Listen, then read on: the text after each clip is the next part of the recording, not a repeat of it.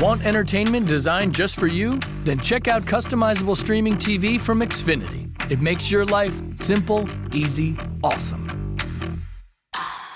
Xfinity gives you customizable streaming TV options. Enjoy the most free shows anywhere on any device, and even access your streaming apps right on your TV with X1. Go to Xfinity.com, call 1 800 Xfinity, or visit a store today to learn more. Restrictions apply.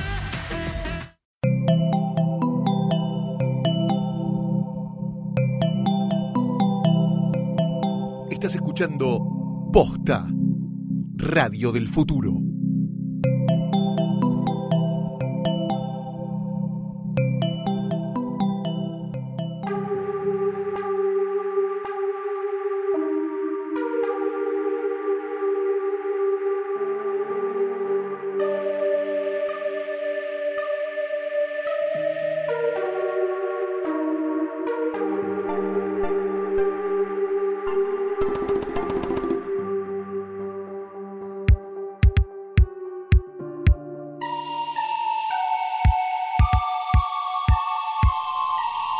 ¿Cómo les va en Coruscant? ¿Qué dicen en Naboo? ¿Qué se cuenta en los planetas del sistema Hosnian? Bienvenidos, bienvenidas a un nuevo episodio, el quinto de la tercera temporada de Es una trampa, que es el podcast sobre Star Wars de Luciano Banchero, que soy yo, y quién es ella. Ay, Fiorella Sargenti. ¿Cómo estás, Flor? Bien, pero hace mucho calor acá. No, acá Sí. donde estamos no. Estamos en. Mustafar en Sí, este afuera momento. es Mustafar. Sí, sí, sí. Pero adentro, por suerte, es hot.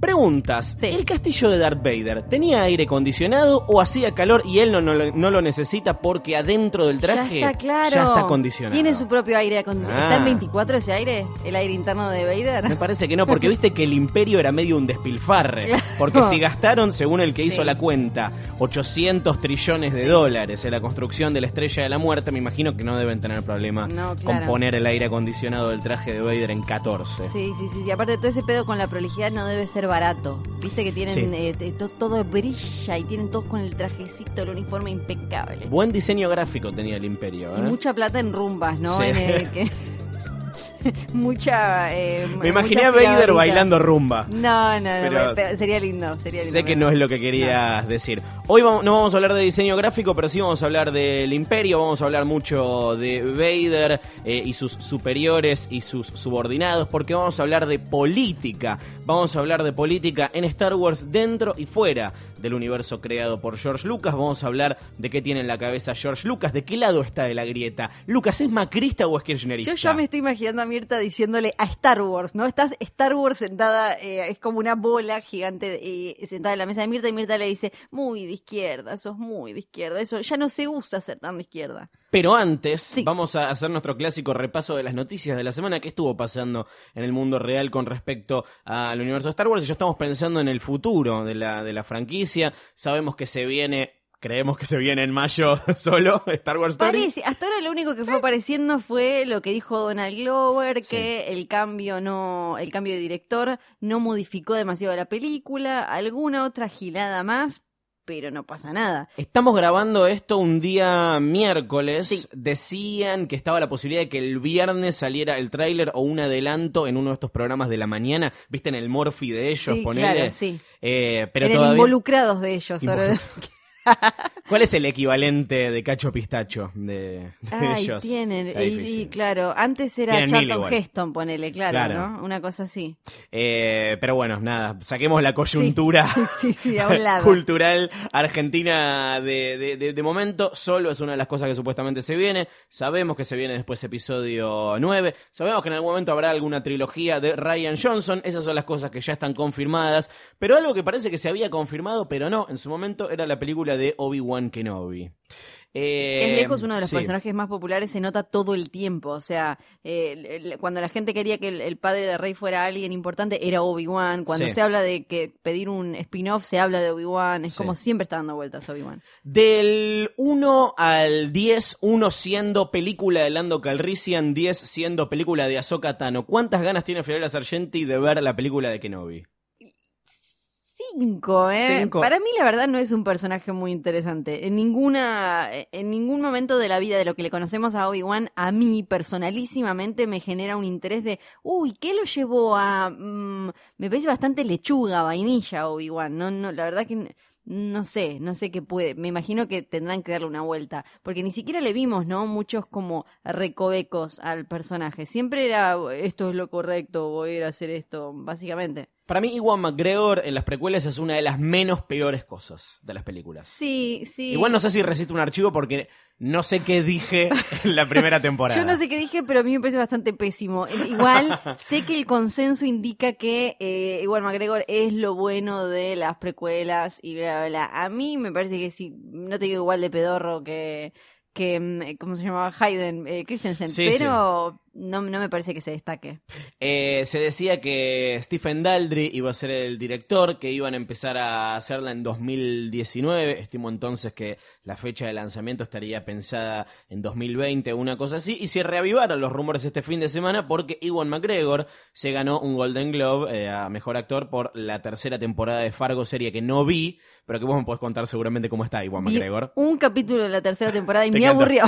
Era demasiado Iwan McGregor y lo saqué. Lo que dijeron- demasiado Obi-Wan. Yo lo que vi en los Sí. Golden Globes es que él está como medio pelado, ¿no? Y que ahora en la entrega de los premios estaba con un look muy parecido, con un look, Sí. eh, al que tuvo en eh, La venganza de los Sith, en el episodio 3. Que es cierto, Sí, es cierto. Y además aparecieron eh, imágenes. haciendo CrossFit. Claro, de haciendo cross, entonces ahora la gente dice, ¿cómo está entrenando para ser Obi-Wan? Igual, el, el Obi-Wan, eh, cuando lo dejamos en episodio 3, él ya se estaba quedando en su cueva en Sí. Tatooine, ¿o no? O sea que le van a tener que inventar algo divertido en el medio. Sí, eh, bueno, la semana en el episodio anterior recomendábamos la novela Kenobi, que un poco se, se, se- se mete en esa historia de qué pasó entre el 3 y el 4, que hoy está fuera de continuidad, no es parte del canon, sino que es parte de las Legends. Pero supongo que puede ir un poquito por, por ese lado también. Es como medio un western, en realidad, esa, esa historia. Un viejo malo en una cueva, ¿no? No, una, no, no la dirige Clint Eastwood. Pero salió Y de la cueva. Trump. No es que se quedó en la cueva todo el tiempo. Se quedó en la cueva todo el tiempo. Se llama Ben para con hasta nombre aburrido tiene. Escúchame, ¿cómo, lo conocí, cómo los Ah. conocían si, si, si no salía de la Y cueva? porque salía, daba vueltas por ahí, tipo como viejito cachocho, dando, diciendo como yo, güey, no, una vez. Para mí hay una aventura". historia para contar ahí, ¿eh? Para mí. Pero Sí. bueno, insisto, tal vez no es lo que más me, lo que más me interesa. ¿Qué dijo Iwan McGregor? ¿Qué? Le preguntaron, Sí, obvio. ¿qué dijo, dijo? hubo muchos chismes. Yo estaría muy feliz de volver a interpretarlo, pero no sé nada más que lo que vos sabes. Entonces, Bien. nosotros no sabemos Nada, nada. quedó ahí. entonces él no sabe nada tampoco. Le preguntaron si había visto los últimos Jedi. ¿Está del lado del bien o está del lado del mal, Iwan McGregor? Ay, eh, del lado del mal. ¿Sabes que no estoy muy seguro? Porque dijo, vi la nueva en Navidad y me pareció que era muy, muy bella. Really, really beautiful. Yo no entiendo si está diciendo, qué linda la película, Sí. qué linda tu peli. Yo lo tiraba del lado del mal porque como él es un eh, Jedi estúpido, Claro. me pareció como que iba a decir como los Jedi no hacen cosas malas y algo así. Eh, segunda noticia de Sí. esta ronda. Siguen jodiendo con Snoke, es el título Perfecto. de esta noticia. Estuvo dando vueltas Ryan Johnson, ahí pobre alma, lo siguen torturando con preguntas. Estuvo en la entrega mm, de... No en la entrega, en las nominaciones de los premios BAFTA, que de la Jedi está nominada por efectos de sonido y efectos visuales. Y le preguntaron... ¿Qué, qué onda, Snoke? ¿Por qué Snoke no tiene más protagonismo? Bueno, y respondió que eh, es una historia que podría ser revelada en el futuro. Obviamente, se tiraron encima de, de- de esto para decir, ah, hay más cosas de Snoke Claro. en el futuro. Para mí lo que él quiso decir es, no es asunto mío, yo no escribo No. la 9, yo ya estoy. Además, lo que él dice tiene que ver con más con cuestiones eh, de narrativa y de cómo se cuenta eh, una historia en una película, porque lo que él dijo es, Snoke no era importante para Rey, entonces eh, una, meter una escena en la que se revelara de dónde viene Snoke, porque aparentemente no tienen, por lo menos él o Disney ya de antemano, un plan de que es él, tiene algún vínculo, en el pasado tuvo algún vínculo con algún otro personaje, porque lo que él dijo fue una escena de donde él dijera quién es, hubiera quedado, hubiera cortado em, el relato, porque hubiera sido como, bueno, y yo soy no sé qué de no sé cuánto, o una cosa así, y el resto mirando como, em, ok, y siguiendo, porque aparentemente no, no hay un gran reveal eh, de- detrás de quién es. O sea que lo, lo que dijo es, es algo interesante, sí, eh, eh, que lo podemos llegar a ver más adelante, pero no era central, y tiene razón, no era central para que avanzara la trama de nuestros protagonistas. Para la gente que dice que Ryan Johnson no es un autor, acá estamos hablando en términos de narrativa y en términos de la historia que estos autores quieren contar. Seguramente, no, no digo que no haya un origen de, de Snoke, seguramente lo hay y seguramente es mucho más aburrido de lo que imaginamos. Igual nos vamos a meter un poquito en, en- en- eso hoy, así que si quieren saber qué onda Snoke, lo vamos a contar eh, un poco, pero no, no, no tiene que ver con la historia que Ryan Johnson vino a, a contar. Él, él- dice, en esta historia particular, es mucho más como la, la- la trilogía original, ¿no? Como 4, 5 y 6, donde, como ya dijimos acá, eh, el emperador es una figura misteriosa que no se sabe bien qué onda. No estamos diciendo que va a haber otras precuelas donde te Sí. van a contar la historia de Snoke, De aunque seguramente lo van a hacer en algún cómic o en alguna novela, como contaron, por ejemplo, la historia de Fasma. Salió ahora una novela de Fasma que si querés saber el origen de Fasma,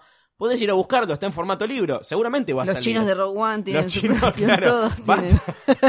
Chirrut Imue Nunca me y voy a el acordar, otro. nunca. Y el novio de que pelo son, largo. sí, son novios. Sí, son novios, eso Va, lo sabemos. en nuestro fanfiction, Sí. porque Disney jamás te va a poner putos en Star Wars. Pero bueno. Al menos en el cine. Eh, entonces dice, si bien podría haber sido algo interesante, eh, y que seguramente les interesaba a los fans, nosotros como, como, como narradores tenemos que servir eh, a la historia, o sea, lo que esas escenas necesitan ser. Que más o menos lo que veníamos diciendo acá, ¿no? O sea, es Ryan Johnson dándonos la razón de nuevo. Sí, Gracias Ryan, capo Ryan. Después te mandamos el sobrecito. Sí. porque hubiera quedado además, para no hacerlo discursivo, tenías que tenés que meterlo a él eh, como un- una parte, un engranaje de la historia. Si no, te iba a quedar eso básicamente, como yo vengo de no sé cuándo y no sé dónde. Y era como, bueno, buenísimo, besito grande. Y aparte, que, o sea, ¿qué iba a contar? Sí, o sea, lo que Claro. esperaban, el- el- la revelación que esperaban era yo soy eh, Lando Calrissian. Sí, No. querían que fuera Obi-Wan, que era el padre de Rey, se había desfigurado y había eh, una cosa así querían. no estaría pero- tan, no sé, no hubiese estado tan no mal. sé, no, qué No sé yo. Ah, igual sí, sí, hubiese estado muy mal. Hablando de fanfiction Sí. y mundo Tumblr, eh, si bien hay mucha gente entusiasmada con la posibilidad de romance, gente que está obsesionada con el romance, por un lado, Sí. pero eh, que le garpó mucho el, el- el romance sugerido entre Rey y Kylo Ren. Reylo. Reylo, eh, hay gente que vio en el saludo final en el que se encuentran Poe Dameron y Rey como una chispita, ¿no? Hablando de la chispa de la que Sí. tanto habla Poe, parece que hubo una chispa ahí que me parece que está, Sí, a, O sea, a mí hay me- un lo- yo lo vi más ahí como que sí, sí, sí, sí. pero eso no significa que en la próxima película eh, los vayamos a ver cogiendo y esas cosas. Puta. No, bueno, ¿No? perdón, lo, lo- lo- lo Pena. lamento mucho. Y le fueron a preguntar a Daisy Sí. Ridley qué, qué opina de esta idea, de la posibilidad de un romance entre los dos personajes. Y esto fue lo que nos contestó. No, mentira. Dice que no habló con J.J. Abrams sobre, sobre esto, que está escribiendo la, la próxima película. eh, pero lo que sí dice es que no...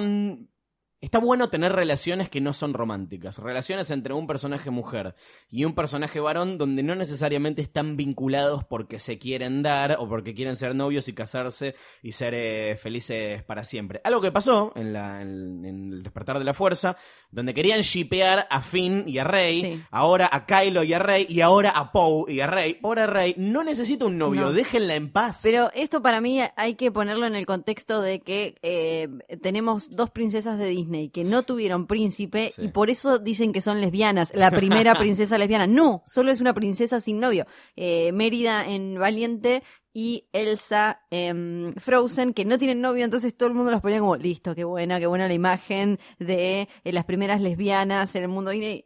Puede que sí, puede que no. Lo único que no tienen es un novio, tienen otro tipo de relaciones con chabones, con minas, con lo que sea, pero no- eh, sí, está como esta cosa de si no gusta de alguien o alguien gusta de ellas, no sabemos bien dónde acomodarlas. ¿Sabes qué estoy pensando ahora? No, no lo había traído preparado, pero Sí. me, me- me gusta la idea de Luke Skywalker como un personaje célibe. Sí. ¿No? Ah, yo lo tomé, yo lo, pen- lo pensé así. Ahora, Sí. después de los últimos Jedi, lo, lo pensé medio como. No, no creo que no lo discutimos acá todavía, pero en, en- en el universo expandido, en el ex canon, lo que ahora son las Legends, él se casa, tiene hijos con un personaje que no va a existir nunca, que se llamaba Mara Jade. eh, y acá, o sea, el, el- el- el único personaje que se chapa es la hermana, no tenemos registro previo de, de ningún chape ni anterior. Ni posterior, porque acá no tiene pareja No, es como el tío curita para mí, ¿no? Es como el tío curita de Por eso pueblo. pensaste que lo iba a tocar Sí, a por Ben eso. solo. Es que para mí, o es el tío curita, o es el tío que es gay y no lo puedo decir. ¿Te acordás? ¿Te acordás antaño cuando la gente no podía decir que era gay? Sí. Que siempre había como una tía que vivía con la mejor amiga. Sí. o un tío que nunca había tenido mujer ni nada, pero y se vestía medio raro. El tío picaflor, solterón, Claro. no. Para mí, eh, Luke o, o es el tío curita o es una cosa así. Que los Jedi son medio curita. Tipo, Sí, yo no me imagino no. Yoda cogiendo, Claro, a- hablando en serio, yo siempre lo tomé eh, así como Obi-Wan, también se lo vi un poco a Obi-Wan, tienen esta cosa bastante religiosa de eh, no imaginártelos en esas cosas. Aparte, en las precuelas machacan, le machacan tanto a Anakin esto de no le mire la teta, no le guste de ella, no, no sé qué, que, que tiene esa imagen. Y ni hablar que Luke, teniendo a eh, tanto chape alrededor, quedó como el brillito. Eh, incestuoso. Sí. Eh, pasando a la última noticia de hoy, también tiene que ver con eh, Daisy Ridley y con. ¿Te acordás de Colin Trevorrow? Trevorrow, Trevorrow. ¿Qué estará haciendo ahora, no? Una película de mierda, Sí, seguro. seguramente. Acá, ¿vos viste The Book of Henry? No, todavía no me animé. La- siempre digo como, hoy la veo, hoy es, la veo. es la película que hizo Colin. el- o sea, Jurassic World fue la película que hizo que Colin Trevorrow se quedara. Se quedara con Sí. Star Wars. Sí. Con episodio 9 y The Book of Henry es la que lo hizo perder, episodio 9. Exactamente. Dicen que es una película abominable, acá no la vimos, pero podríamos verla, ¿no? Así como vimos el especial de Navidad. Sí, o como vimos Bright, por ejemplo, ¿no? Eh, Yo vi 10 sí. minutos igual. Claro, bueno, yo la vi enterita una vez y media. The Force is strong with this one. Sí, sí, sí. Sí, para mí hay que verla, pero eh, bueno, ¿y qué, qué pasó con este señor que ya no estamos entre nosotros? Antes de irse, Sí. hizo llorar a Daisy Ridley. Y bueno, ¿ves? ¿Ves? La hizo Lo llorar. único que hizo. Esto viene de. Me gusta cuando las noticias vienen de un podcast. Esto viene de una entrevista a Bobby Moynihan de Saturday. Night Live. No sé si es respetuosa. No sé un comediante es. que está en, en, en. SNL que dice que eh, Daisy y Colin fueron a una fiesta de Saturday Night Live y en un momento se fueron a un rincón a hablar sobre el futuro de Rey y que él, Moynihan, vio todo el, todo el asunto y vio que mientras eh, Colin Trevorrow le estaba contando su pitch para episodio 9, eh, Daisy Ridley se puso a llorar. Claro, era tan mierda que ella ya lo olió en ese momento. Dijo, mira la mierda que voy a tener que hacer. Porque le va a decir, vos sos un nene que está moribundo, entonces vas a tener Claro. que dejarle instrucciones a tu mamá para que... Sí, Esa es la historia de Book of Henry. sí, claro que sí. Eh, no sé, no sé qué le habrá dicho, si, le, si, si se emocionó, si le pareció una, una porquería. Pero Colin Trevorrow lo terminaron sacando, más allá de porque le fue mal a The Book of Henry. No solo le fue mal, sino que es una cagada. Sí. Dicen, no Sí, la dicen vimos. eso. Eh, parece que es medio loquito de, de- de- de control y de, y de poder y medio, medio egomaníaco, ¿no? Como muy yo, yo, yo, yo, yo. Y ya sabemos lo que le pasa a Disney. No, te ubicas, sácate. Yo, yo, yo, yo, yo, yo. Sacaron a. mm, ¿Cómo se llaman estos dos amigos? A Chris Lord y, Phil Miller. O a Chris Miller y Phil Lord. Nunca, por las dudas lo decimos de las dos maneras. No, es Chris Miller y Phil Lord. Eh, creo. Que lo sacaron porque era muy. Yo, yo, yo, yo, yo. Sí. Y, y bueno, nada, no, no simpatizan con los autores así muy eh, personales. Hablando de personalismo, vamos a hablar de la política hoy. De la política en Star Wars. Vamos a hablar de la política dentro y fuera de la, del, del- del- universo. De cuáles son las formas de gobierno eh, en esta galaxia muy, muy lejana. Y de qué ideas políticas son las que influenciaron a Star Wars ¿Y qué políticas influenció a Star Wars en la vida real? A mí me copan estas cosas porque es como la ficción inspira la realidad. eh, Sí, sí, claro. Vayan Futuro pop en todas las librerías. Futuro Pop en su librería amiga. Hermosa lectura de verano, ¿no? Sí, claro, pero ah, te- te- es de esas que parecen que son livianas porque están escritas con una cadencia perfecta, pero en realidad te quedas todo nutridito e informado. Ay, gracias. Ah, lo, voy a, lo- lo voy a poner en la contratapa del, del- del libro. Dijo Fiorella Sargenti. Nutridito e Está informado. nutridito. Eh, ¿Por dónde empezamos? ¿Vamos por adentro o por afuera? Vamos por adentro, y, pero hay que decir que también elegimos hacer este capítulo en eh, esta temporada porque es un momento en el que se está hablando mucho de esto con eh, los últimos Jedi. Me parece que esto no hubiera pasado, no pasó, eh, ni aunque de, de Force Awakens saliera en, por ejemplo, no sé, la presidencia de Trump. Me parece que es esta película en este contexto la que da toda esta charla y eh, es mío, es tuyo, no, esto significa esto, esto significa lo otro. Así que sí, primero vamos adentro. Vamos a lo que está en las películas y lo que es canon. ¿Cómo se gobierna dentro de, de Star Wars? Porque nosotros lo primero que pensamos en la política en Star Wars es, bueno, hay un imperio y hay gente que se revela contra el imperio. Hay una primera orden y hay una resistencia que resiste con aguante. Pero las precuelas, la trilogía original, la nueva trilogía, tienen como distintas eh, formas de, de- de- de- de- de gobierno que nos muestran cómo se ejerce el poder dentro de la, de la galaxia. Por ejemplo, hay reyes y reinas, ¿no? En, en- en el universo Star Wars. Eh, hoy ya medio que no, no, no, no le prestamos mucha atención a eso, porque estamos, estamos muy acostumbrados a decirle princesa Leia a la general Organa. Pero como princesa de qué, por qué ella es princesa, quién es el rey, quién es la reina eh, y todo eso. Entonces, yendo primero por el lado de la monarquía, estamos hablando de una sola persona o dos personas ejerciendo el poder. Esto es de lo que no se elige, ¿no? Este sistema en el que el poder es eh, heredado. Como en- entre los Jedi, ¿no? Que Sí. es una cosa medio elitista. Acá entran la casa Organa. Esto es como en Game of Thrones. Sí. House Organa. Sí, Eh, en The. Ahí está.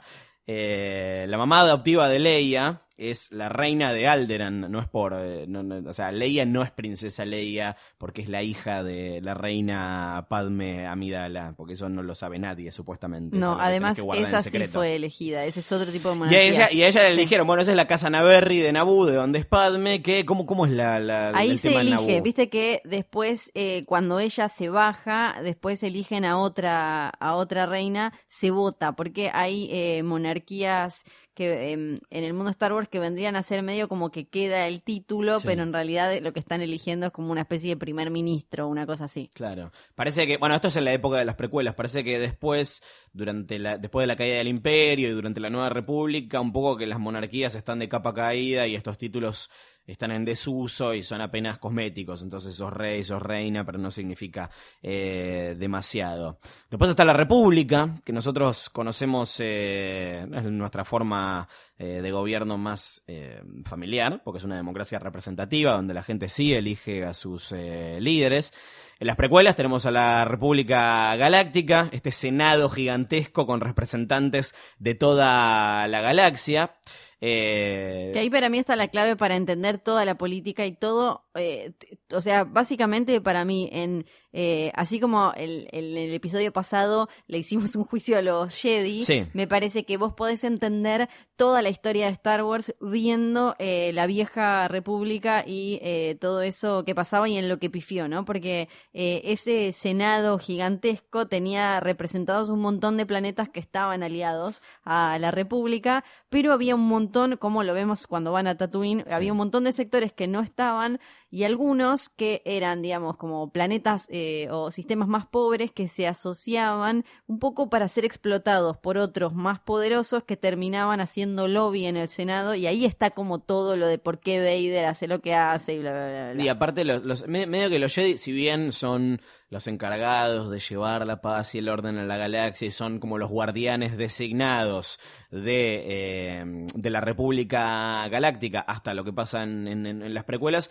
lo ves y están como todo el tiempo criticando al- a, a la República. Mace Windu, eh, Obi-Wan. Obi-Wan le dice, le dice a Anakin eh, que Padme es una política y no se puede confiar en Sí. los políticos. No te olvides que ella es política y no se puede confiar en ellos. A Anakin tampoco le gusta la política, dos No. cosas que no le gustan, no le gusta la arena y no le no gustan los- políticos. Exacto. Y bueno, hay otra fra- una frase de Anakin en episodio 2, en una de las peores escenas, esas escenas de amorcito y bla, bla, bla, Sí. pero que nos deja algo interesante, es cuando, que me, que me parece que es eh, un, un momento clave para entender a Darth Vader, pero que, que pasa desapercibido por toda esa novela goma que, que le metieron.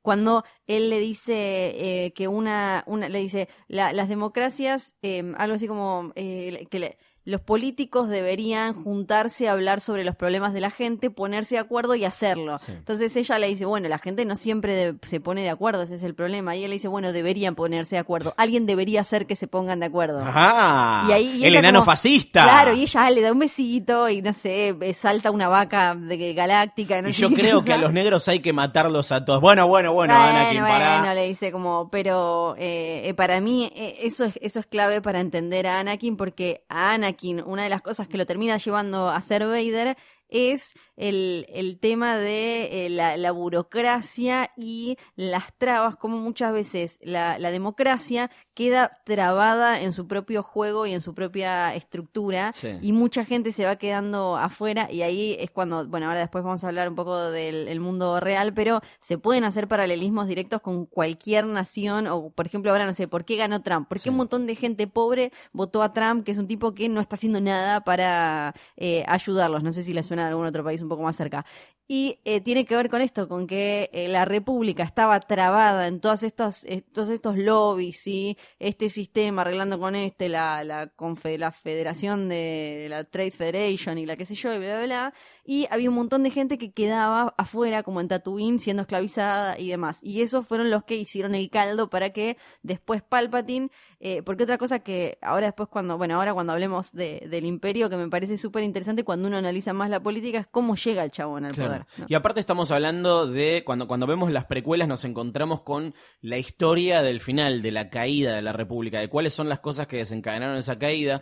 Y es interesante est- esto que decís porque estamos viendo cómo esa, mm, ese sistema político se llenó de vicios, que nosotros lo, vemos mucho, mucho más, la corrupción, la burocracia, las coimas, eh, las agendas privadas, el lobby y demás, que son vicios que se adquirieron después de mil años de, de- de- de República. Por nosotros podemos criticar a los Jedi y todo lo que queremos, y podemos criticar a la República Sí. y hacerle todos los juicios que queramos, pero fue un sistema bastante efectivo porque se mantuvo durante un milenio entero, que es una bocha de, de- de- de- de Que, tiempo. que esa era una de las cosas más, que, que me parece que también te- más te interesaban de los, de los diálogos sobre el pasado en las originales, cuando creo que Obi-Wan, ¿no? Es que le dice como, no, la República funcionó durante muchísimo tiempo, bla, bla, bla. Y ahí también era como, bueno, ¿y qué le pasó a la República? Eso estuvo bueno el de, de las precuelas. Es que para mí en los papeles está buenísima la historia política de Star Sí. Wars y había como una base espectacular para, para, para construir. Pasa que... eh,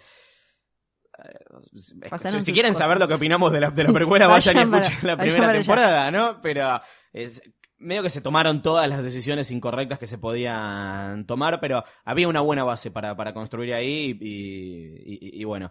eh, eh, por eso me parece que el episodio 3, la, la venganza de los Sith, es, es, es- es lo más interesante que nos dejan las, las precuelas porque nos muestra lo más hardcore, ¿no? Se muestra la caída de los Jedi, la caída de la República, cómo estas dos cosas son simultáneas, aunque son producto, no, en realidad porque son producto del plan de, de Palpatine, que es un tipo que corroyó y erosionó todo esto desde, desde adentro, erosionó la autoridad del Senado, armó un complot para destruir a los Jedi. El plan de él es perfecto. Se aprovechó de la boludez de los Jedi, se trata de, eso.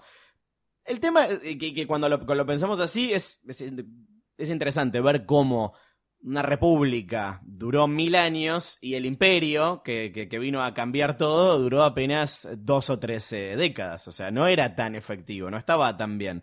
Pero bueno, después de... Bueno, es un poco, sí. mira, voy a hacer, eh, me parece este paralelismo con la vida real. Es un poco Brexit. O sea, la República es la Unión Europea. Sí. Entonces, eh, un montón de gente en el Reino Unido le dijo al pueblo que ya estaba como medio pensando que los estaban cagando, cuando la cosa empieza como a flaquear o empieza a no estar tan bien o lo que sea, siempre hay alguien, ¿no? Que se aprovecha de la frustración del pueblo y de ese enojo y demás, y viene y te dicen como ves, esto es lo que nos está trayendo problemas, Sí. que acá estos van, se sientan a hablar con todos estos otros países que no necesitamos y demás, vamos a cortarnos eh, solos. Y me parece que un poco eso es lo que le pasa a la República. Y la forma de gobierno... Y después sí. anda, anda a saber, es como viste como Brexit ahora, que no saben qué hacer. Me- el imperio es un poco eso. Bueno, ahora vemos qué Ac- hacemos. Acá la forma de gobierno elegida no es eh, una nueva una nueva democracia, sino una dictadura, lisa y llanamente, porque Palpatine lo que hace es concentrar el poder, se erige como como, como, como emperador y arma este el primer imperio galáctico que deja ahí el Senado un ratito, un tiempo,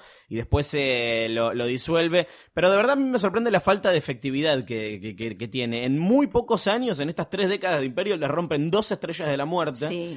Y bueno, matan al emperador y después de eso medio que no se saben recuperar. Sí, ahora está la primera orden eh, y vamos a ver qué pasa con eso, pero yo la verdad que no le auguro una vida Pero muy larga. eh, me parece que es muy directo, ¿no? Con estos, con movimientos de la vida real que son populistas y tiranos al mismo tiempo, porque eh, en realidad Palpatine al convencerlo en las precuelas, como vimos, convencerlos a todos de que ellos necesitaban esto, me- ustedes me tienen que dar el poder a mí, él seguía diciendo esto, era como, en realidad, ahora se va viendo más en esta nueva era de Star Wars con Rebels, Rogue One y, demás, se va viendo que los que trabajan con el imperio no es que piensan, ah, matemos, muerte, caos y destrucción, sino que ellos creen, eh, así como, no sé, Estados Unidos con los países árabes o con cualquier otro, que bueno, estos pocos muertos, eh, no sé, lo- la gente de Alderan un garrón que se mata, tener que matarlos, pero matarlos significa acabar con estos insurgentes y poder establecer, establecer este orden que nosotros creemos que es el correcto y bla, bla, bla, lo que sea. Aparte me imagino el macrismo galáctico, ¿no? Imagínate si la gente se cansó de 12 años de, de kirchnerismo, imagínate después de mil años Sí. de, de Lo bueno es que se van de vacaciones todo el tiempo, entonces sí, sí, eh, son fáciles, de- se derrocan fácilmente. ¿Qué pasó con la República después de su disolución? Bueno, armaron la alianza para recuperar la, la República, que es como la unidad ciudadana, digamos, ¿no? La alianza rebelde. Acá nos va, la, la intención es que nos odie todo el mundo. todos, todos por igual. Bueno, que, eh, la alianza, o conocida como la alianza rebelde, los que arrancan son Bail Organa, el papá adoptivo de, de Leia, y Mon Mothma, que aparece bastante poco en las, en las películas, pero tiene una presencia mucho, muy, mu- mu- mucho, muy, Mucho, mucho, muy, muy mucho, fuerte. muy. Mucho, muy fuerte. Mucho más fuerte en el universo expandido.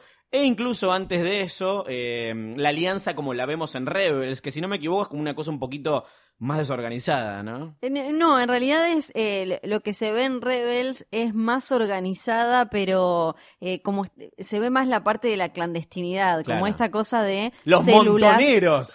No lo quería decir, pero Decilo, sí, pero sí, decilo. porque está esta cosa aparece real en Rebels de bueno, nosotros tenemos que tener esta información nomás, Sí. no tenemos que saber mucho de quiénes están arriba, de cuáles son los planes a gran escala, porque si caemos nosotros caen los grandes planes y se cae todo. Entonces como que eh, aparece mucho esta organización más de guerrilla que suele verse en, eh, en, en rebeldes, básicamente en la vida real. Y en Rogue One, que ahora vamos a, vamos Sí. a hablar en, en- en- en minutos. Eh, se da la guerra civil galáctica entre el Imperio y los rebeldes, que termina con la caída del Imperio. Y ahí surge la nueva república. Los rebeldes eh, que triunfaron insisten con la democracia. Eh, recuperan la forma y los valores de la vieja República Galáctica, traen de vuelta al Senado, no, lo pon- no le ponen una, una base central como es en las, en las precuelas, en Coruscant, sino que están repartidos en varios planetas del sistema Hosnian, el que saludábamos al comienzo, y que es el que detonan Que hacen cagar. exactamente con la Starkiller Base en, eh, en el despertar de la, de la fuerza. Pero ¿qué pasa acá? Se ve que no aprendieron de Nah. sus errores y que siguen siendo los mismos boludos de siempre, donde se construye una nueva amenaza bajo sus narices porque del seno de la nueva república aparece una facción centrista de, de- de senadores que apoyaban eh, de manera secreta al imperio, que empezaron a construir poder dentro de la república y así se empieza a formar la primera orden, de, por un lado acá, adentro de la República, y por otro lado entre eh, este grupo de gente liderado por, por Snoke, de vuelta el más poderoso, el que, el que tiene, el, el- el- que es fuerte con el lado oscuro de la, de- de la fuerza, eh, que lidera a los eh, oficiales del imperio que huyeron a las regiones desconocidas de la galaxia y que se convierte él en el líder de facto porque es el, el- el- el más poderoso. ¿Qué hizo el Senado Galáctico? Por supuesto no se toma en serio a la amenaza y termina siendo destruido por, eh, por la, por la Sí. nueva estrella de la muerte que construye la, la primera orden y queda ahí al punto en el que los vemos en los últimos Jedi, ya con los últimos, últimos, últimos. Últimos, últimos. Sí, y hay que, para, para mí, para entender también por qué cae la nueva república, hay que tener en cuenta que un poco era como eh, tu tía o tu amigo, incluso de treinta y pico, que no se anima a decir como, bueno, quizás los desaparecidos algo, algo hicieron, Sí, pero sí, ahora de golpe, hecho. cuando, cuando escucha que alguien más lo dice, ah, mira, lo puedo decir, y arrancan a decirlo, bueno, quizás eran 2000 y todo eso, porque en lo, lo que Palpatine hizo de manera muy inteligente es esto de seguir vendiéndoles que eran lo que necesitaban y cuando, a- cuando él hace la declaración para eh, imponer el imperio y todo, viste que dice, cuando mantiene todavía un poco el Senado, esto de va a quedar acá esta gente que el pueblo votó, va a quedar hasta la eternidad porque esta gente es buena, noble y no sé qué, como que siempre la cosa era, no los estoy llevando al lado oscuro y vamos a salir a comer bebés, o sea, tipo orcos de No va a haber reforma jubilatoria. No, era siempre convenciéndolos de esto es lo mejor porque acuérdense que lo otro era un garrón y vivían re mal y de todo eso.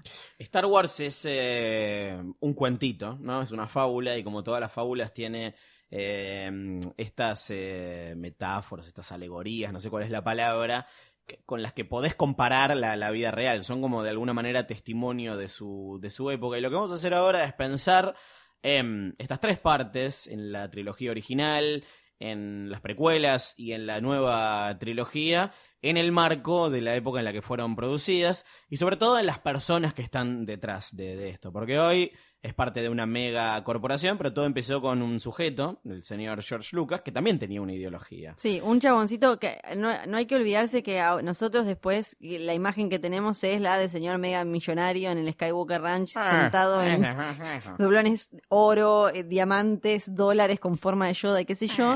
Pero en realidad él es, él es un jovencito loquito progresista de los 60. Un zurdito, era un zurdito. Un zurdito que estaba en San Francisco con eh, Coppola y con todos sus amiguitos locos que querían conquistar Hollywood y demás. O sea que no era un señor conservador él en su juventud cuando escribió Star Wars en 1973. No, para nada. Y en el- bueno, yendo más para, para, el, para el presente, siempre fue como muy de apoyar a los demócratas, ¿no? Él, él salió a bancar a Obama, no sé qué, qué habrá pasado con, con Hillary, eh, pero claramente la, la ideología de él está lejos de ser eh, conservadora. Y en la trilogía original vemos a un grupo de, de- de rebeldes que se rebelan justamente contra un imperio y Viste que hay gente que, que, que- dice, ahora vamos a ver quiénes son, que Star Wars no es una historia política y que no hay que leer demasiado, no hay que hacer demasiadas interpretaciones eh, políticas en esto, que es en definitiva una película de, de Hollywood para, para, para niños.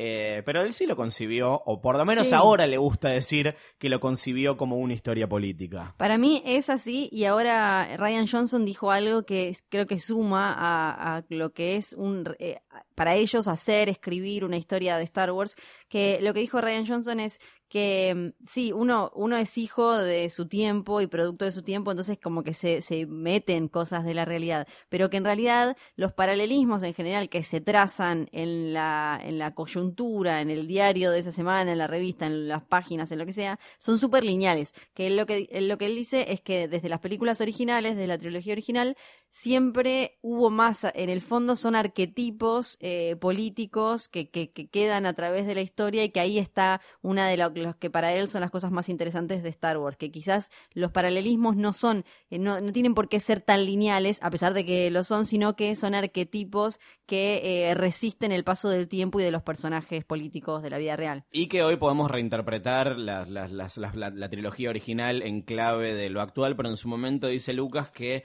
eh, la- la la- el episodio 4 era sobre la guerra de, de- de Vietnam y que está hecho en el momento en el que Richard Nixon estaba compitiendo por su segundo mandato.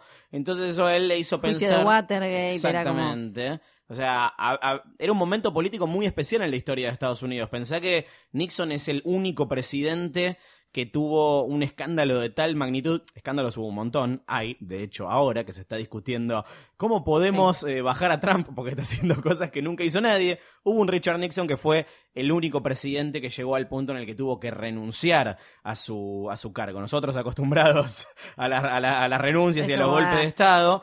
Eh, nos parece raro, pero hubo un solo presidente entre los eh, 45 de, de- de- la historia, entre todos esos uno solo y fue Nixon el que tuvo que, mm, que renunciar. Entonces eso lo hizo pensar, antes de que pasara esto, cómo se convierten las democracias en dictaduras, algo que ahora vamos a hablar como, como se puso mucho más de manifiesto en, eh, en las precuelas, ¿no? Pero me llamó la atención de esto, como, como yo siempre lo tomé más como una cosa de la Segunda Guerra Mundial, ¿no? Donde el imperio son los nazis, es la Sí. Alemania nazi. Y acá lo que está diciendo es que el imperio es Estados Unidos, justamente. Sí.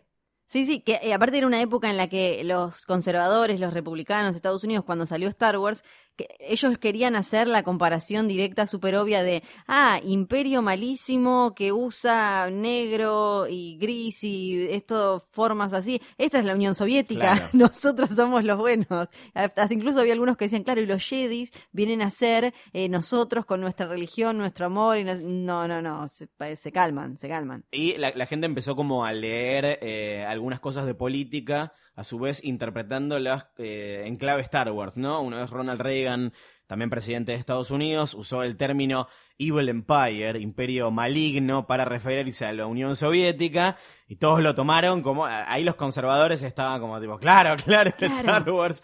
Y de hecho, Star Wars fue el nombre que se le dio al, al programa de, de defensa con misiles del gobierno de, de Ronald Reagan.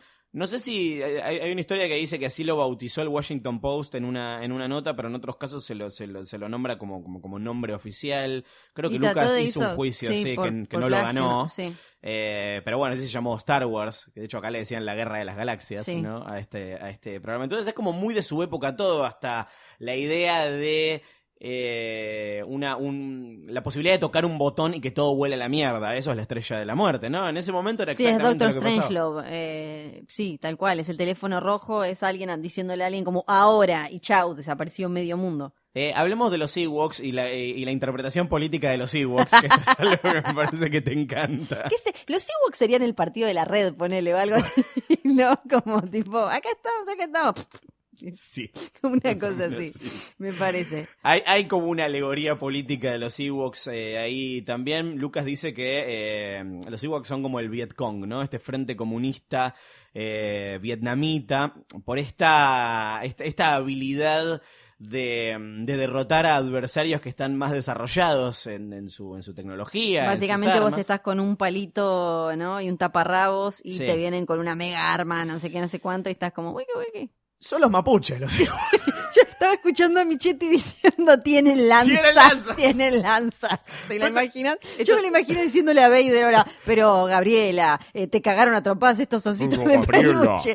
Y ella diciendo, pero tenían lanzas, tenían lanzas, Vader, ¿qué crees que le haga? Esto no es algo que se le ocurrió a alguien que le interpretó. Lo dijo George Lucas, Sí. que los ositos son los comunistas Sí, vietnamitas. esto es real. Algo que también son los rebeldes, ¿no? Los rebeldes son, o sea, son, son esta gente que no tiene donde caerse muerta y es apenas lo que, lo que les queda de la, la vieja república y la nueva república, en el caso de los rebeldes y, la- la resistencia, hacen lo que pueden contra un rival que es mucho más, eh, más poderoso. Y que además logró, ellos perdieron a la gente y el otro lado logró eh, cautivarlos, logró llevarlos. Y eso recontra tiene que ver con frases que dijo Lucas sobre por qué le interesaba después contar esta historia. Durante la misma época, durante el regreso del Jedi, también le preguntaron a, mm, a, a- a Lucas qué onda con Palpatine, ¿no? Ya en esa época le preguntaban por la historia, como ahora con Snoke, Sí. le preguntaban qué onda, qué onda Palpatine, si Palpatine era un Jedi, que era una de las, de las de las teorías que en ese momento, y Lucas dice,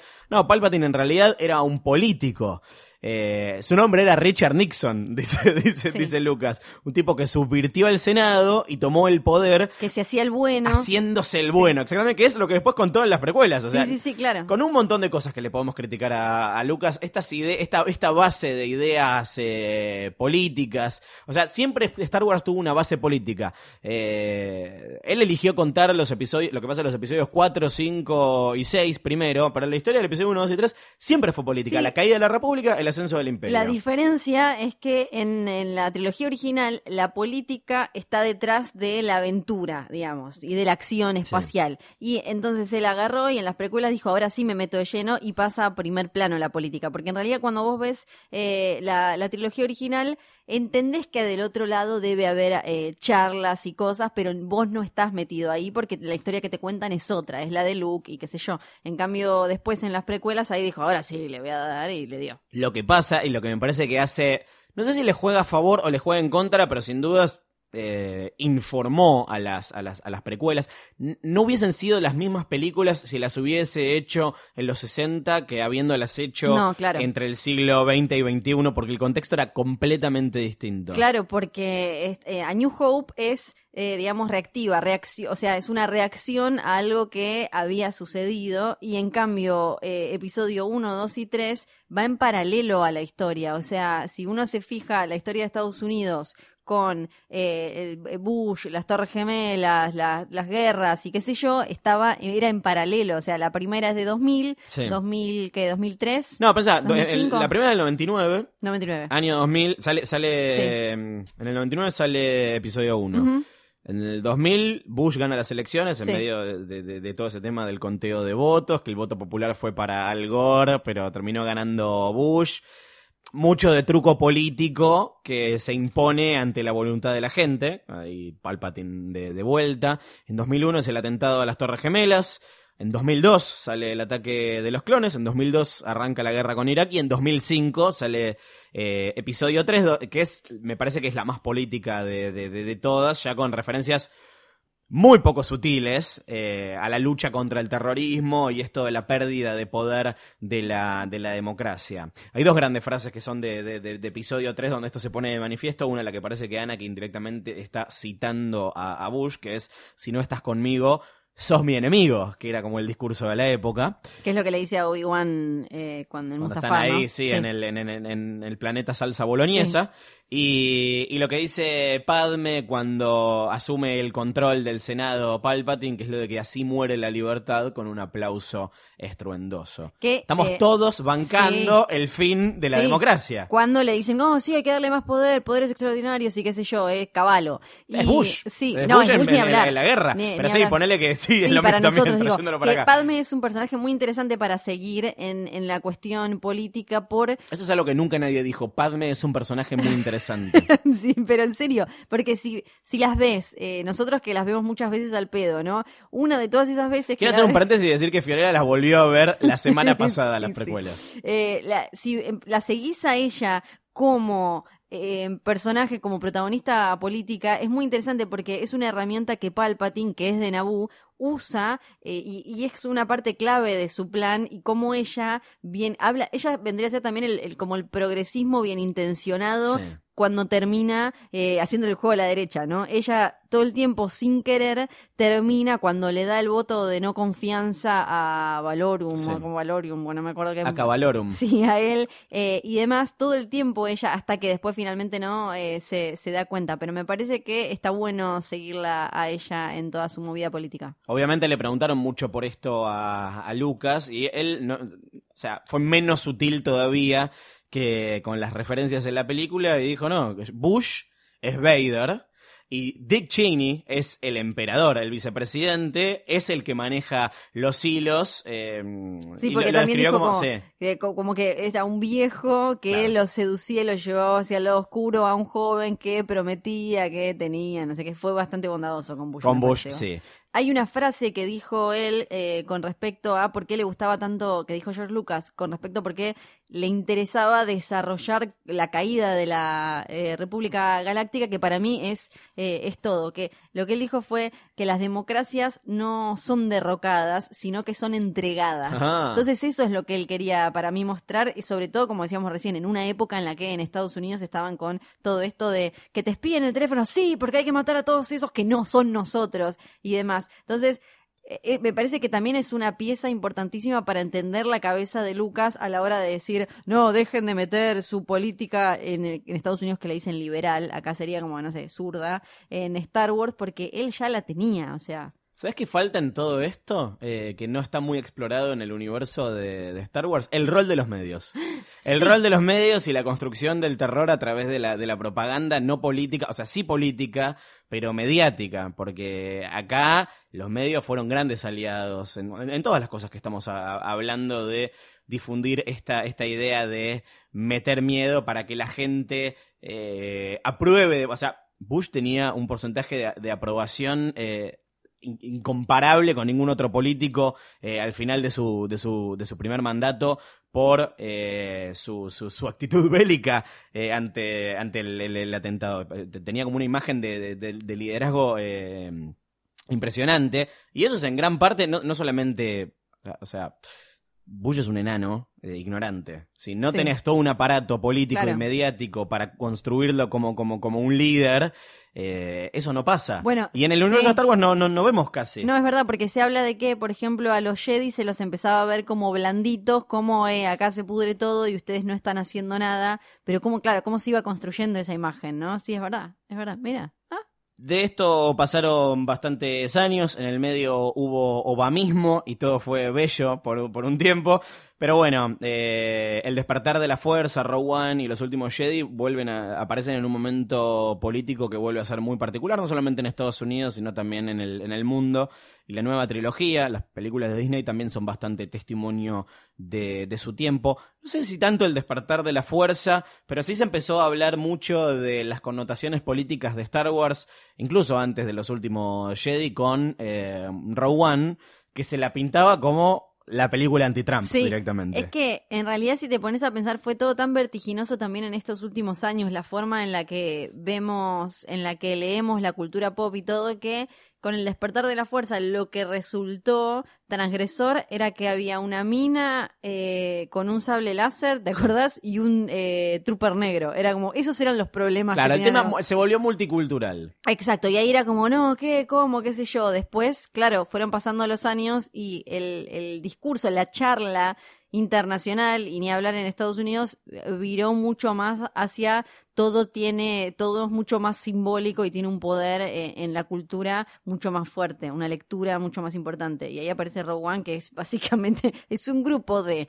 toda la gente que Trump discrimina, que se junta para luchar contra un tirano. Es que esto, encima, hubo, hubo una pequeña controversia en la que los guionistas de la película, Chris Weitz y eh, Gary Wita, eh, lo, lo- lo- lo pusieron en Twitter directamente. El Imperio Galáctico representa la supremacía blanca eh, y eh, los rebeldes son un grupo multicultural liderado por una mujer. Después estos tweets eh, desaparecieron misteriosamente. Eh, no sé si lo que pasó fue que se le llenó de trolls eh, del, del call center trampista o si les bajaron línea de Disney. Pero sí, un ejecutivo de Disney, eh, Bob Iger, Bob Iger, que es evidentemente Instagramer, dijo, sal- tuvo que salir a decir, no es una película no, política. absolutamente no. Salió a decir, dijo que no, no busquen ninguna, eh, ningún mensaje, ni ninguna postura, ni demás. Y que me parece que lo que deja en evidencia es cómo estas corporaciones enormes son mega hipócritas y lo que quieren es, obvio, como decimos siempre, venderte el chichito, la película, el no sé qué, el pachoclo, lo, lo que venga. Entonces, si la película en la pantalla es política, pero hace guita, no les importa. A él lo que le importa a este tipo es poder sentarse con todos esos señores de traje que ponen la guita y que, y que tienen que decir que sí, y a ellos decirles no es política, eh, quédense tranquilos que no la vamos a vender como una película política, aunque después la ves y es claramente política. Me hace acordar a una amiga que cuando se transaba a un chabón, el chabón le decía, ¿te puedo tocar las tetas? Y ella le decía que no, pero después cuando le estaba tocando las tetas no había ningún problema, ¿no? No tiene nada que ver. Buenísimo, le dedicamos este episodio. Para ¿No querés- es lo mismo. ¿No querés nombrarla? No, no, porque a ella no le va a gustar. pero- y finalmente Los Últimos Jedi, que es eh, la película progre, ¿no? Película Sí, claro. Es la, la película de resistencia. Hay varias, eh, varios ángulos desde los cuales eh, analizar a Los Últimos Jedi desde eh, la política. Por un lado, en contexto, ¿no? La película de la pérdida de la esperanza y de cómo esa esperanza se puede volver a, a encender. Es la película también que cuestiona el rol de los Jedi, ¿no? O sea, no, no, no solamente lo que decíamos recién, para que mm, aparezcan o reaparezcan los tiranos, tiene que haber una entrega de, de ese, de ese poder. Por un lado, el aval de la, de la, de la sociedad y por otro lado, la incompetencia de, eh, de los buenos, digamos, ¿no? Los que pierden el- el poder. En el caso de Star Wars son los Jedi, que son los, incompetentes, y la República, que siempre le construyen eh, la amenaza eh, y ellos no se, no se enteran.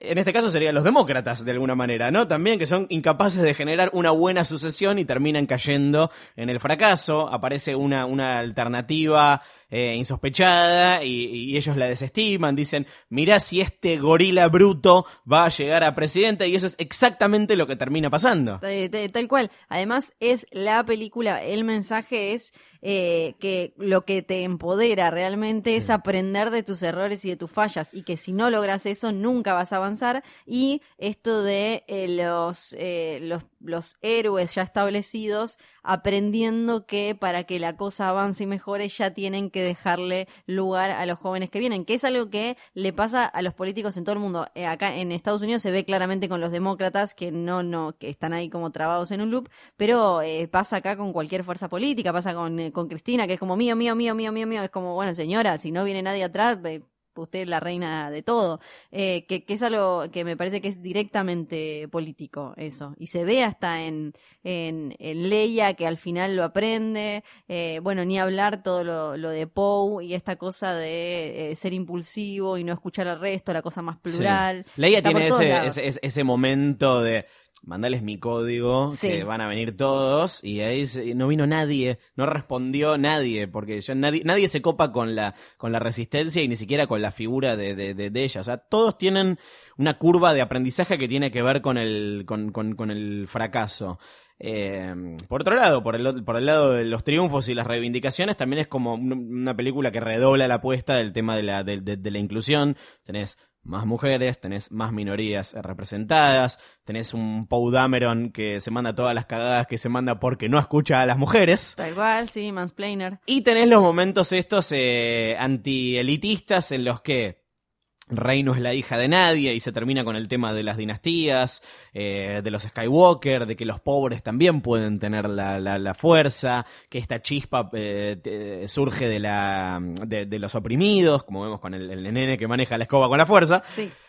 Y el tema del, del, del, del 1%, ¿no? De lo que pasa en, en Canto Bight, en la escena del, casino, donde los dos representantes de, de estas minorías, la china y el negro, digamos, son los que están en esta circunstancia en la que dicen este lugar de la galaxia es donde están las peores personas del, del universo. Y lo que deja para mí en claro la parte más de clase, digamos, de, Last Jedi es el tema de la complacencia y algo que los buenos, digamos, no tienen muchas veces en cuenta, que es eh, muchas veces si el pueblo está bien, en, nuestra- en el caso de la realidad sería si te puedes comprar la tele o no sé qué, mucho más no te interesa el, el resto, que lo, lo vinculo con una frase que me parece que es una de las mejores de la, de la tele de 2017 de The Handmaid's Tale, que eh, una le dice, una que es una de las criadas, le dice a el personaje de Elizabeth Moss que ella no estaba tan mal así, porque ella en la otra, con el otro régimen, era como,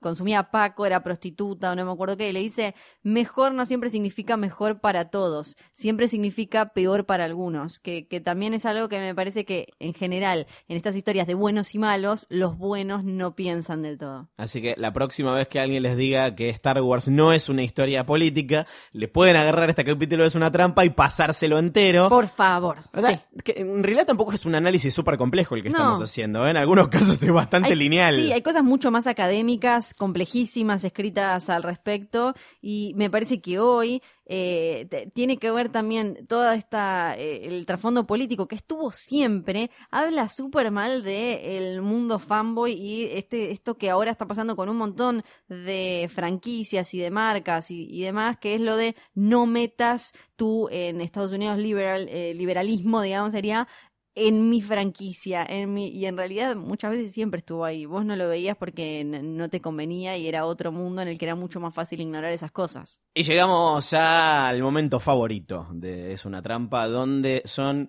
nuestros y nuestras eh, oyentes quienes nos cuentan sus historias, sus teorías, sus preguntas y demás en esunatrampa.posta.fm. Hoy habrá un ganador o una ganadora de nuestro premio semanal, que es una remera de Very Difficult. Florencia tiene la suya, yo tengo la mía. Pueden ver en Instagram en arroba posta FM a la ganadora de la semana pasada, Martina, que hizo una ilustración hermosa de Rey y la frase The Force is Female.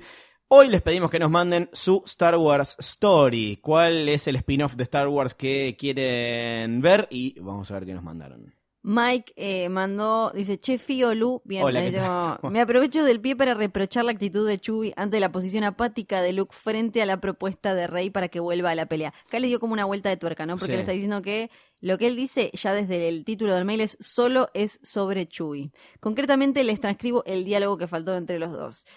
Llega Chewie. Loco, nos conocimos hace 40 años. Te vine a buscar al culo de la galaxia. Ayer vi a mi compañero de vida, mi compañero de vida, Ok. en manos de morir en manos de Kylo Ren. No te puedes hacer el pelotudo y lavarte las manos. Volvé y hacete cargo de la tremenda cagada que te mandaste, man. Y Luke le dice, la verdad tenés razón, Rey, dame mi sable. Por otro lado, es curioso cómo en episodio 3 los Wookiees son usados casi como clones. Se los identifica, eh, se lo identifica a Chewie, pero este no tiene un aporte más elaborado del que puede tener C-3PO. Creo que solo es una buena oportunidad para desarrollar su personalidad. Es verdad. Lo Chewie- mandamos a ver al especial de Navidad. Sí, sí que ahí hay un montón. Sí, mucho de- desarrollo. eh, eh, sí, la verdad que podría ser interesante que me imagino que van a tener que hacer algo más con Chewie a pesar de que no hable y todo eso, ¿no? Lo que pasa es que se están medio sacando de, de encima a los personajes eh, originales. Yo tengo un póster de, de New Hope, va, de, de Star Wars, la del 77, en mi casa y el otro día me, me colgué mirándolo y me doy cuenta de que están todos muertos, salvo Chewbacca, Chewie, Citripio y Artudito. Eh, Dos son de lata. Sí, que bueno, Chewie también este, en, el, en el universo expandido también ya se murió, pero, pero acá todavía está con vida, así que eh, tal vez, eh, bueno, y están, está Moff Tarkin que está muerto, está Obi-Wan que está muerto, está Ah. Leia que no la vemos Sí. morir pero está muerta, está Han que está muerto y está Luke que está muerto. Tremendo. Saludos a todos. Y está Darth Vader, bueno. Le mandamos un beso a Ariel que mandó un mail eh, largo comentando sobre los últimos Jedi, se lo vamos a contestar y está, eh, dice, lo interesante es dónde, desde dónde lo manda, porque eh, él está, él es mendocino, pero Sí. vive en Japón, así que nos manda qué un envidia. mensaje, nos manda una foto de el cartel de Star Wars en, en el cine en japonés, que para mí básicamente es como un montón de, no, no, no sé, Son Eso es muy- ¿por qué es tan feo el diseño que hacen? ¿Qué va a Está ser de feo? porquería- está lleno de ¿Cómo va a ser feo el diseño de Japón? No sé. Bueno, después le vamos a contestar y dice, "Me- mi remera de Very Difficult se la pueden donar al orfanato de Padawans argentinos, porque claro, estaría muy complicado hacerlo llegar. Me encanta. Aye escribió dos mails, Sí, quiere una película de Ahsoka, dice hola Fío y Lucho, quería comentarles primero que nada que es una trampa, es el primer podcast que escuché en mi vida y que ¡Eh! tristemente solo escuché el del juicio a los Jedi. O sea que se está ¡Eh! Prometo hacer la tarea y escuchar el resto porque ustedes tienen la posta. Bueno, para la próxima Star Wars Story coincido totalmente con Fío, necesito una live action de Ahsoka, es mi personaje favorito, absolutamente no hay nada que la supere. Me encantaría saber qué le pasó entre que dejó la orden y terminó uniéndose a los rebeldes. Me interesa mucho saber dónde estaba durante la Orden 66 y la verdad es que una película live action de Ahsoka bien hecha es lo que el universo de Star Wars necesita. Además, eh, visualmente sería increíble, ¿no? Por cómo le- le- la tendrían que hacer a ella. Metiéndome en este tema, les recomiendo el libro Ahsoka. Sí, es verdad, es una parte del nuevo universo expandido. Sí. Salió, también están metiéndose con varios personajes de Rebels, como dijimos recién. Es un libro un tanto lento al principio y que en mi punto de vista podría haber explotado muchísimas cosas más sobre su vida, pero termina valiendo la pena. Está Ahsoka vagando por la galaxia tratando de no sobresalir, pero no escondiéndose bien cobarde como Yoda u Obi-Wan. Y a ver qué más nos dice. Eh, em, creo que poder mostrar el lado gris de la fuerza es algo que nos va a traer a todos algo de paz y un break de este Shin y Yan absurdo y ridículo que nos presentan en la trilogía original. Es hora de que aceptemos que todos poseemos tanto luz como oscuridad. Oh. Y después nos volvió a escribir porque hizo un edit que eh, con cosas de Ahsoka, así que después lo vamos a compartir eh, para que todo el mundo celebre a este gran personaje. gracias Aye, bienvenida a Mundo Podcast, bienvenida a la falopa, ¿no? Sí, un poquito.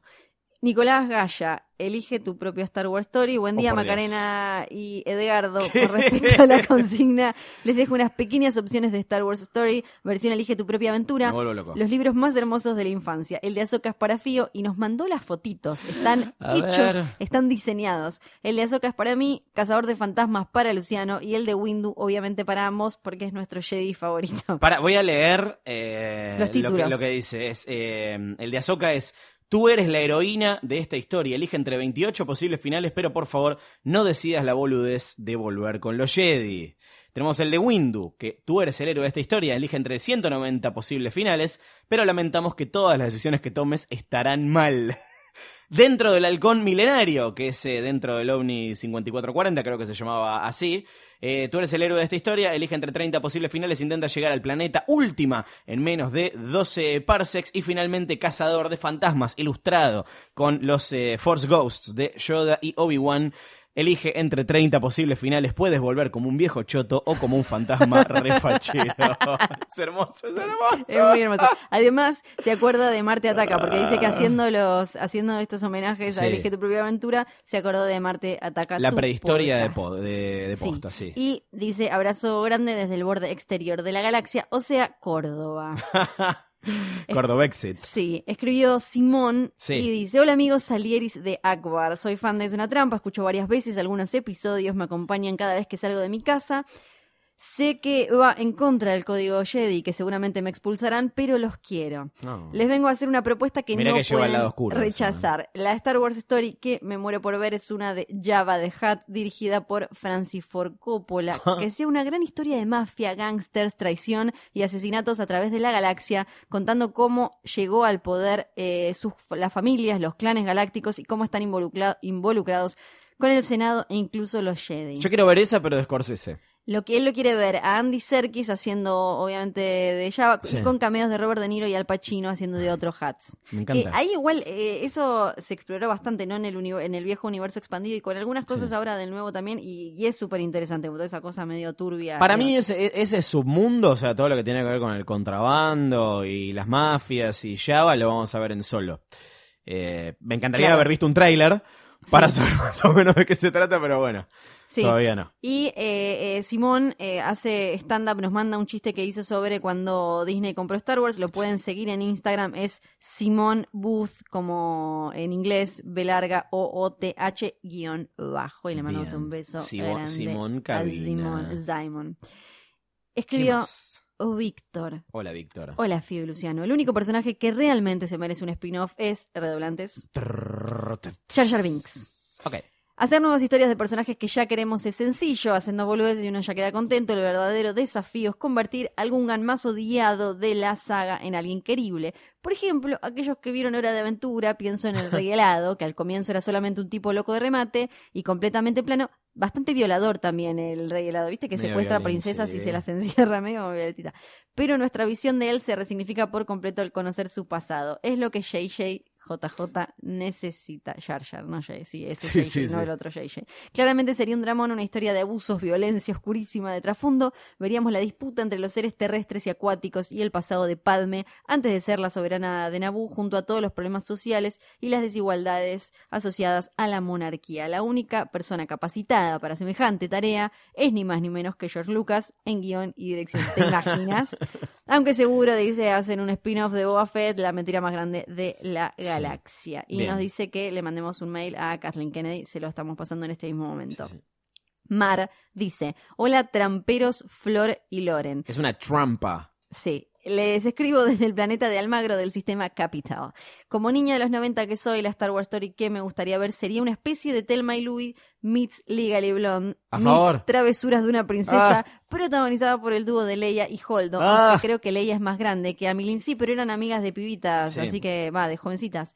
Que nos cuenten cuando se conocen en la Universidad del Senado, la habitación que les toca compartir, cómo se llevan mal al principio, medio como Wicked también, ¿no? El musical. Pero los coqueteos con la rebelión, las fiestas de la fraternidad con pilotos de la resistencia y los ideales de una galaxia mejor las convierten en amigas inseparables con una hermosa aventura final en la que ambas deciden enfrentarse solas a una legión de Stormtroopers para interceptar unos mensajes encriptados del Imperio y salen victoriosas por poco. Una película para jóvenes de toda la galaxia que tenga como lema The Force is Female. Propongo eh, Legally Rebel o Mean Rebels en su defecto. Bien, y ella propone a Billy Lord, la hija de Carrie Fisher, para Leia y a Macy Williams para hacer de Holdo, porque tendría toda la onda con el pelo rosa. Nos manda el póster oficial de la película, lo hizo, dice, eh, con todo mi amor y mis pocas habilidades de diseño gráfico, saludos y que la fuerza los acompañe, A así ver. que también se lo vamos a mostrar al resto de los ¿Tenés oyentes. el póster ahí? Sí, Lo voy- a reaccionar a Leanne Holdo. Es hermoso. Cada película de Ridley Scott. Sí, Está muy bien. Porque es Thelma y. Luis, pero Sí. eh, todo con las fotitos de Leia y Holdo. Es muy bello, Es muy bello, muy ¿verdad? bueno. Tenemos la mejor audiencia del mundo. Cecilia Oh. titula su mail. Puchero No. de Ben Gutiérrez, ¿no? Ah, ok, no, no, no. Perfecto. Puchero de Ben. Puchero de Ben. Hola chicos, soy Cecilia Mm. de Mar del Los escucho desde la playa mientras espero morir insolada a lo Rogue One. Mi idea para la próxima peli standalone es la siguiente. Puchero de Ben a Star Wars Story. ¿De qué la va? Es un hermoso film de 2 horas 40, tira hasta la duración, Bien. en el que nuestro villano favorito, Kylo Ben... Sería la película más larga de Star Wars hasta el momento. Sí, y pone Kylo Ben y le pone el cosito de copyright porque le puso Kylo Ben. Es sometido a una seguidilla de situaciones de mierda que lo deprimen, ya sea recibiendo las boletas millonarias de luz y gas de la First Order porque ahora es jefe de familia, o Sí. cansado de llamar a Rey por la first time y que de ocupado porque ella está meta joda todas las noches con los pibes de la resistencia, con Poe, que lo Sí. vimos- ya lo dijimos. Toda esa angustia se va cocinando en una olla a presión y termina todo tristón haciendo su ya clásico puchero, ese en que eh, aparece que está juntando saliva para escupir, es verdad. Aclaro que no escribí mal su nombre, creo que es un personaje medio mamushka de tres cuerpos. Ben Solo, el pibito del campamento Jedi, Sí. Kylo Ren, el ahora capanga full malvado, Sí. Kylo Ben, el villano con turno para ir a lo de Rolón. Perfecto. Les mando un abrazo fraterno y gracias por los podcasts. Y nos manda también una foto de Kylo haciendo puchero, a la que le puso arriba el cartel como si fuera un afiche de puchero de Me Ben. encanta. Francisco. Hola. Francisco dice, maestra Sargentí y maestro Banchero, esta es la historia que le propondría a Kennedy, Ponda Baba a Star Wars Story. Ah. Luego de salvarse por poco de la destrucción de Jedha y siendo testigo del poder de la Estrella de la Muerte, Ponda Baba sabe que debe comunicar al resto de la galaxia el grave peligro en el que todos se encuentran. Su viaje lo lleva junto a su compañero Cornelius Evasan a los planetas más importantes, siendo este su traductor.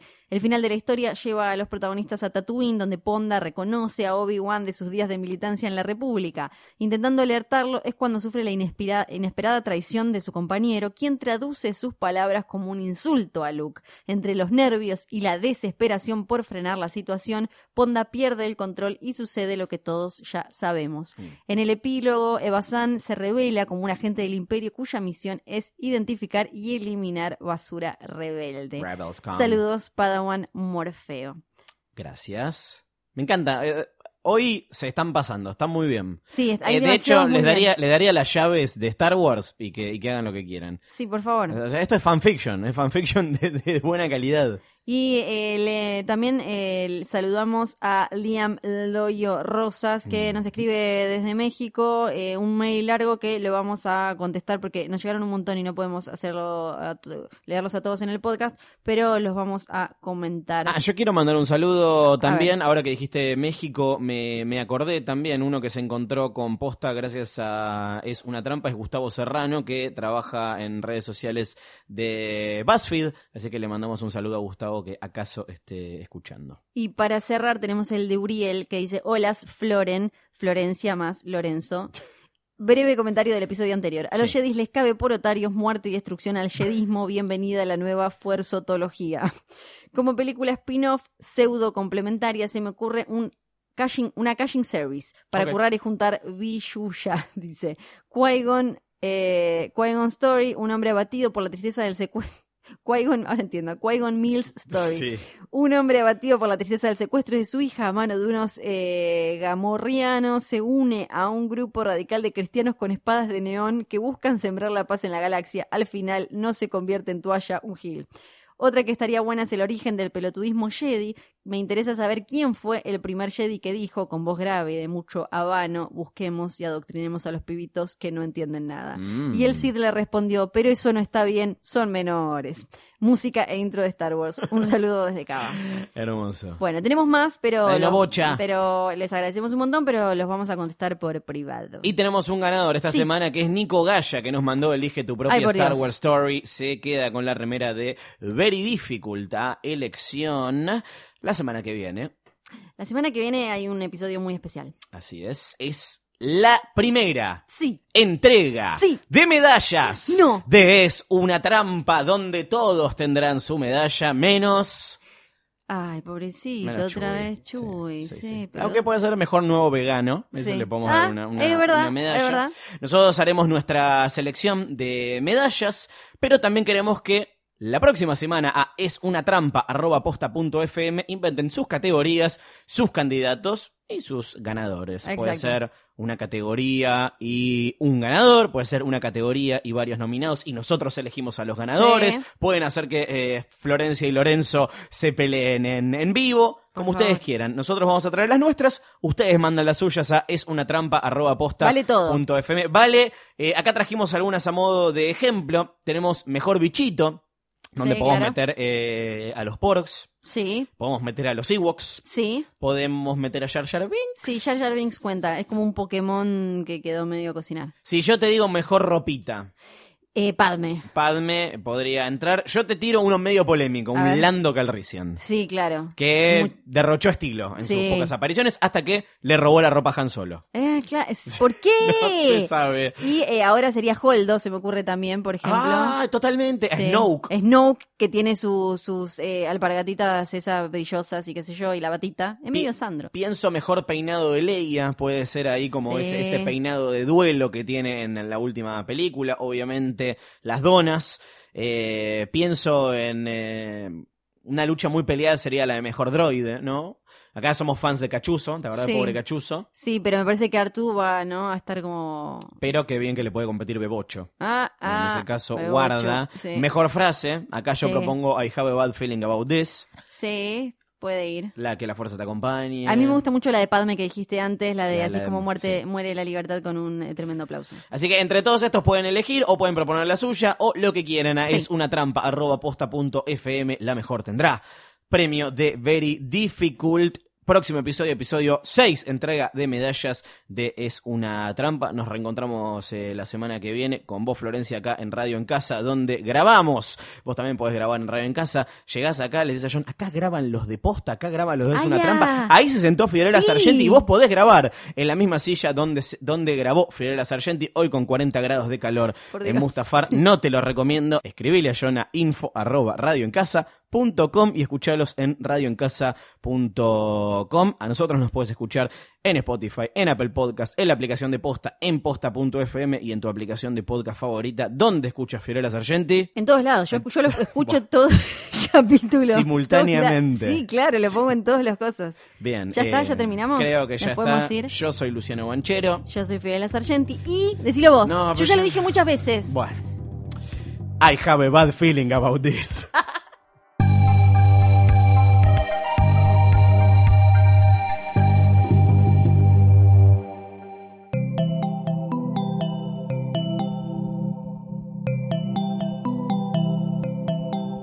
Si te gustó este episodio, hay mucho más para escuchar en Posta. Conoce todos nuestros programas en posta.fm. También podés llevarnos en tu teléfono. Baja la app de Posta para Android o para iPhone o suscríbete en iTunes a tus series favoritas. Seguí escuchando Posta, Radio del Futuro, cuando quieras y donde quieras.